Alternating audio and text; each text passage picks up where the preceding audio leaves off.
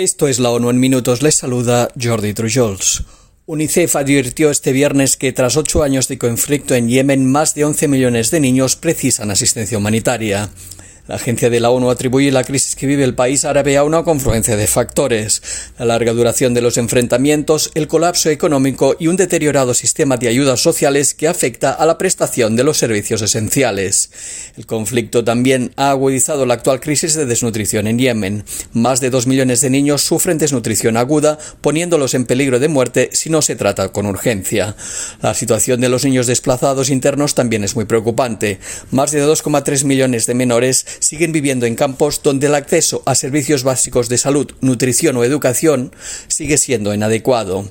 Para continuar con sus tareas humanitarias en Yemen este 2023, UNICEF precisa urgentemente 484 millones de dólares. En caso de no obtener los fondos necesarios, la agencia advierte que podría verse obligada a reducir sus tareas de asistencia para los niños yemeníes más vulnerables. El Comité de Derechos Humanos de la ONU publicó este viernes sus conclusiones sobre Panamá y Perú. En relación con las denuncias sobre los discursos de incitación al odio, la xenofobia y sobre los incidentes discriminatorios en Panamá, el comité recomendó a la nación centroamericana que investigue de forma sistemática los casos de discriminación y violencia cometidos por particulares o agentes del Estado, castigue a los autores con penas adecuadas y conceda una reparación integral a las víctimas. También pidió reformas legislativas para prohibir la discriminación basada en la orientación sexual o la identidad de género, reconocer plenamente la igualdad de las parejas del mismo sexo y garantizarles sus derechos en virtud del Pacto Internacional de Derechos Civiles y Políticos. El comité expresó su preocupación por los presuntos homicidios, desapariciones y asaltos por parte de grupos delictivos cometidos contra migrantes, refugiados y solicitantes de asilo en el tapón del Darién y pidió a las autoridades que tomen las medidas necesarias para proteger la vida de los migrantes.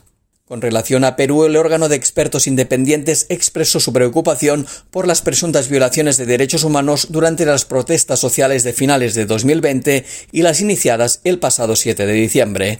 En concreto, el comité alude al uso desproporcionado de la fuerza y de armas de fuego por parte de las fuerzas de seguridad, las ejecuciones extrajudiciales y las detenciones arbitrarias masivas. Por ello, instó a Perú a investigar con prontitud e imparcialidad todas estas violaciones de derechos, a llevar a todos los responsables ante la justicia y a que intensifique la formación de todos los agentes antidisturbios para prevenir y eliminar el uso excesivo de la fuerza durante las manifestaciones públicas.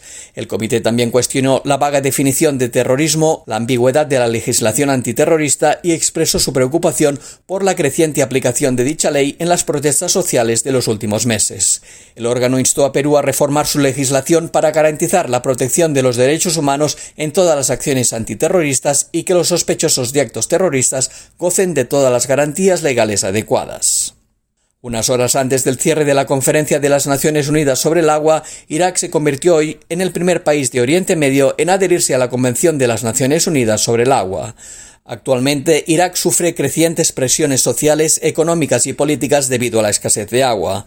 La falta de precipitaciones, el aumento de las temperaturas y la reducción del volumen de las aguas no subterráneas han provocado unos niveles de agua extremadamente bajos durante los últimos años. Las necesidades de agua para el regadío, el suministro de agua potable y la producción hidroeléctrica, combinadas con la disminución de la cantidad de agua y el deterioro de su calidad, plantean difíciles retos de gestión que se ven exacerbados por los efectos del cambio climático.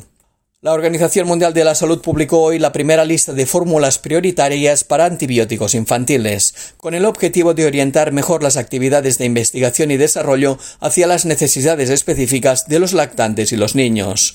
Estos antibióticos figuran en la lista de prioridades de la optimización de medicamentos pediátricos y las fórmulas deben investigarse y elaborarse en un plazo de 3 a 5 años. El estudio también identificó antibióticos en fase de ensayo clínico o aprobados sin especificaciones pediátricas que deben priorizarse para su posterior elaboración en niños.